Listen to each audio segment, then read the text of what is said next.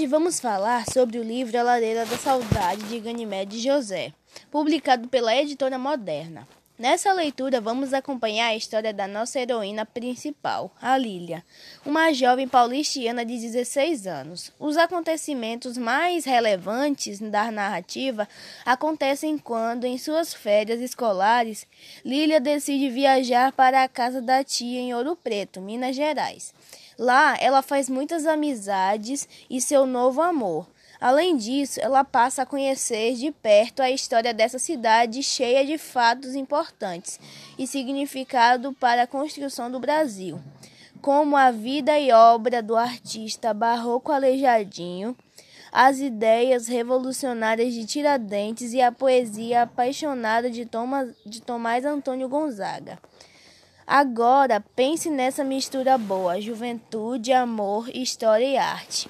Tenho certeza que você não vai querer perder um detalhe do nosso episódio de hoje, porque estamos cheios de coisas boas para contar. Mas veja, tudo nessa cidade é cercado de histórias e muitos personagens, quase que a gente se confunde de tantos nomes compridos. Falando em nome, vocês sabiam que até o nome da cidade vem de uma historinha? Mas sabe que eu me esqueci da história. Eu sabia que você ia ser a melhor para contar essa história. Risos. Falando em contar história, eu quero mesmo é recontar uma história de amor antiga e famosa. Se a Inglaterra tem Romeu e Julieta, de Shakespeare, o Brasil tem Gonzaga e Doroteia.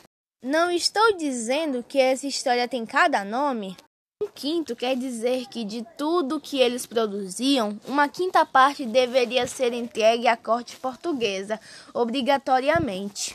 Parece que Gonzaga, como era juiz, ele sabia como o pessoal estava sofrendo e foi aí que tudo começou. Ele resolveu fazer poemas criticando tudo o que estava acontecendo e escreveu cartas chilenas, como protesto contra o mando dos portugueses.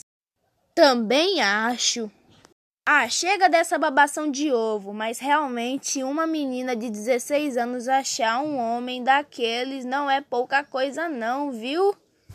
Mas ué, Marília e Disseu não seriam as mesmas pessoas que Gonzaga e Doroteia? Agora eu entendi! Então, esse foi o nosso LuaCast de hoje. Tchau!